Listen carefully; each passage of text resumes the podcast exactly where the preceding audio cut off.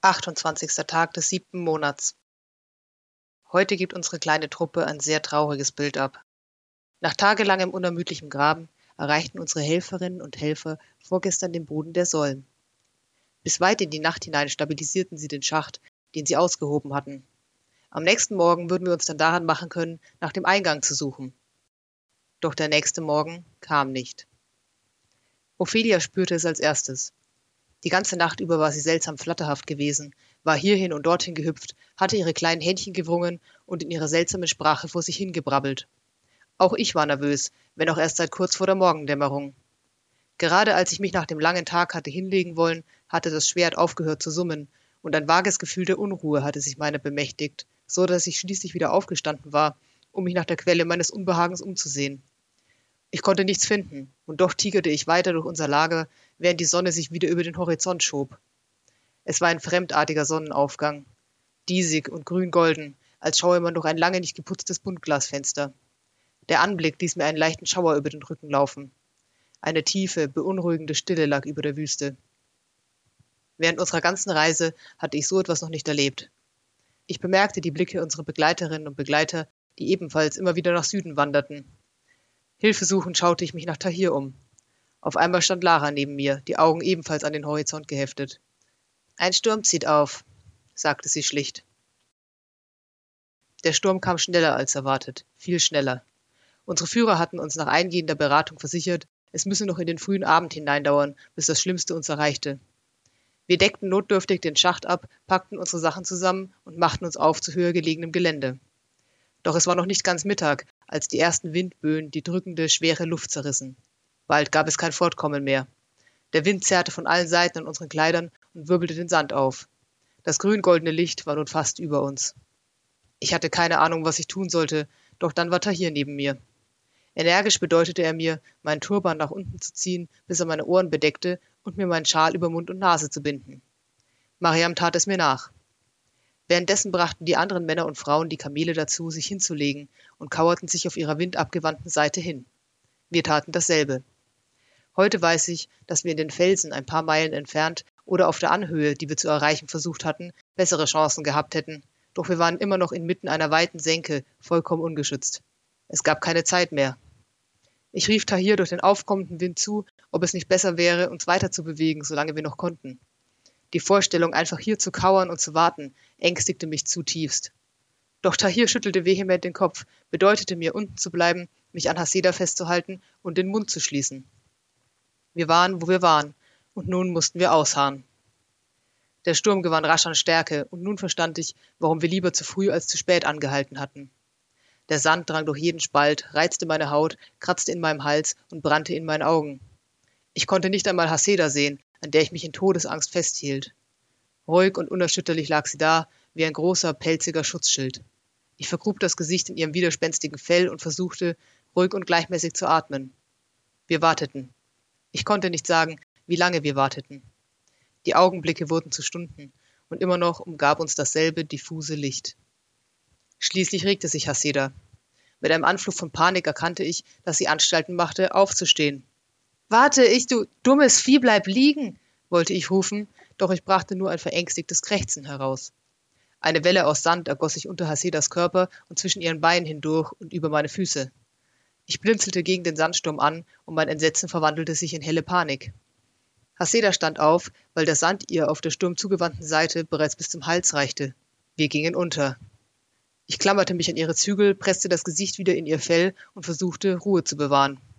Ich wollte nach Tahir rufen, nach Lara, Ralayan oder irgendwem, doch der Wind heulte um mich herum, ich war taub und blind. Auf einmal hörte ich ein Geräusch, gleich neben oder vielmehr über mir, das dem Gezeter der bunten Vögel im Hinterhof der Lampe in Aburi nicht unähnlich war. Mit brennenden Augen sah ich auf. Ophelia stand auf Hasedas Sattel und schaute zu mir hinunter. Der Sturm zerrte an ihren Kleidern, doch ihr kleiner Körper stand vollkommen still und aufrecht inmitten des Chaos, wie ein Fels in der Brandung. Unsere Blicke trafen sich. Sie hat merkwürdige Augen, Ophelia, groß, glänzend und alt. Der Sturm spiegelte sich in ihnen. Mit einem Mal bemerkte ich, dass ich freier atmen konnte. Das Getöse des Sturms um mich herum schien ein wenig leiser geworden zu sein, wenn auch die Welt immer noch eine Armlänge von mir entfernt in grüngoldenem Nichts verschwand. Ich schaute wieder hinauf zu Ophelia. Sie sah nun gen Himmel. Das Bild, wie sie oben im Kränennest des Schiffs stand, tauchte vor meinem inneren Auge auf. Auf einmal fühlte ich mich seltsam ruhig. Es war nur ein Sturm, nicht wahr? Langsam richtete ich mich vollständig auf. Durch das Tuch, das ich mir über Mund und Nase gebunden hatte, holte ich so gut es ging Luft. Meine Liebe ist die See, mein Schiff ist mein Zuhaus, Salz und Wind und Wellen rufen mich hinaus. Zu meiner Überraschung bemerkte ich, dass meine Stimme fest und klar über das Tosen des Windes hinwegtrug. Wenn der Wind weht und die Balken krachen, am Himmel schwarze Wolken stehen, wenn die Wogen wild und die Wellen hoch, lach ich in den Sturm, nie werd ich untergehen. Haha, dies ist mein Seemannslied. Haha, könnt ihr es hören? Ich fürchte nichts, ich halte Kurs, die Welt wird mir gehören. Meine Sehnsucht ist die Ferne, meine Heimat ist das Meer, und ist es auch gefährlich, ich liebe es zu sehr. Wenn der Sturm tost und die Masten brechen, der Kompass kreist, kein Land in Sicht. Wenn das Unterdeck voll Wasser läuft, lach ich in den Sturm, mein Schiff sinkt nicht. Haha, dies ist mein Seemannslied, ich sing es laut heraus. Ich fürchte nichts, ich halte Kurs, mein Schiff bringt mich nach Haus. Langsam, doch merklich, ließ der Sturm um uns herum nach. Aus den Augenwinkeln konnte ich Tahir und Mariam mitsamt ihren Kamelen aus dem wirbelnden Nichts auftauchen sehen, dann zwei weitere Frauen aus der Truppe. Als sie verstanden, was passierte, standen sie auf und führten ihre Tiere näher an mich heran. Dann gingen sie und suchten andere, die gerade eben nur eine Armlänge von ihnen entfernt gewesen waren, und führten sie ebenfalls zu mir. Auf diese Weise wurde die Gruppe meiner Zuhörerinnen und Zuhörer langsam größer. In vielleicht drei Kamellängen um mich herum hatte der Sturm sich gelegt, doch weiter draußen tobte immer noch das Chaos. Ich sang weiter. Dabei fühlte ich in den Sturm. Es war eine enorme Kraft und ich verstand, dass es nichts gab, was ich daran ändern konnte. Alles, was ich vermochte, war diese kleine Blase für uns zu schaffen, und selbst hier wusste ich nicht, wie lange das noch gut ging. Vor mir tauchte Tahirs Vater aus dem Sturm auf. Er hielt sein Kamel an den Zügeln und hinter ihm kamen Ralayan und Skoll. Ich machte mir einen kurzen Moment Sorgen um Lara, aber ich durfte nicht aufhören, mich zu konzentrieren. Ich schloss die Augen, damit meine Umgebung mich nicht mehr ablenkte. Als der Sturm sich endlich legte, stand die Sonne bereits weit im Westen. Sie wirkte diesig und weit entfernt, und ihr Anblick war alles andere als tröstlich. Ich fühlte mich elend. Mein Hals war wund und meine Lunge schmerzte bei jedem Atemzug, und ich hatte schrecklichen Durst. Alles in mir fühlte sich seltsam wattig an. Einige Organe schienen an den falschen Stellen zu sein, und meine Beine zitterten, als sei ich einen Marathon gelaufen. Plötzlich konnte ich nachvollziehen, wie Ralayan sich gefühlt haben musste, und gegen meinen Willen verspürte ich etwas wie Nachsicht mit seinem Verhalten auf der Ebene. Wie aus einer Trance erwachend, blickten wir uns in den Dünen um, die zumindest mir plötzlich sehr fremd vorkamen.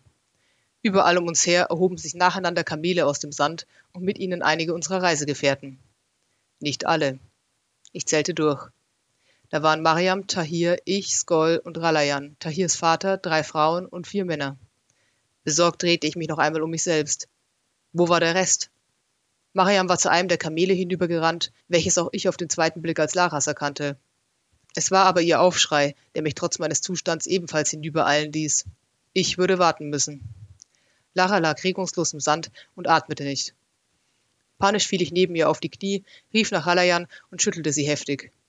Lara klappte die Augen auf, holte Luft, hustete, schneuzte Sand aus und fragte heiser, was mein Problem sei stellte sich heraus, dass sie, als es eng wurde, einfach die Luft angehalten hatte, anscheinend für mehrere Stunden. Ich hätte mich gerne darüber gewundert und noch lieber hätte ich mich hingelegt, doch es gab zu tun. Ophelia hüpfte eine der Dünen hinauf und tat etwas, das ich sie bis dahin noch nie hatte tun sehen. Sie stellte sich auf ein Bein und begann, sich langsam auf der Stelle zu drehen. Dabei schienen ihre Umrisse leicht zu wabern, als bestünde sie plötzlich aus dunklem Rauch. Es war ein sehr befremdlicher Anblick, und mir stellten sich die Nackenhaare auf. Tahir reagierte als erster. Vielleicht hatte er die richtigen Schlüsse aus diesem merkwürdigen Verhalten gezogen, oder vielleicht wusste er aus Erfahrung bereits, wonach er suchte, bevor Ophelia angefangen hatte zu tanzen. Doch plötzlich eilte er an uns vorbei und rief uns hektisch, ihm zu helfen. Mariam und ich rissen uns von dem Schauspiel los und stürzten ihm nach. Die Spaten, die wir mitgebracht hatten, um den Grabtempel vom Wüstensand zu befreien, waren zu scharfkantig und zu gefährlich. Wir gruben mit bloßen Händen. Nach einigen Minuten fanden wir Haare und an den Haaren war ein Kopf. Wir legten ihn frei und überließen es den anderen, den halb bewusstlosen Mann zu Ende auszugraben. Denn als ich aufblickte, sah ich Ophelia über einer anderen Stelle, nur wenige Meter entfernt, schweben. Wir eilten ihr nach. Als der Morgen graute, hatten wir drei weitere Männer und Frauen und fünf Kamele ausgegraben. Den Rest hatte die Wüste für immer an sich gerissen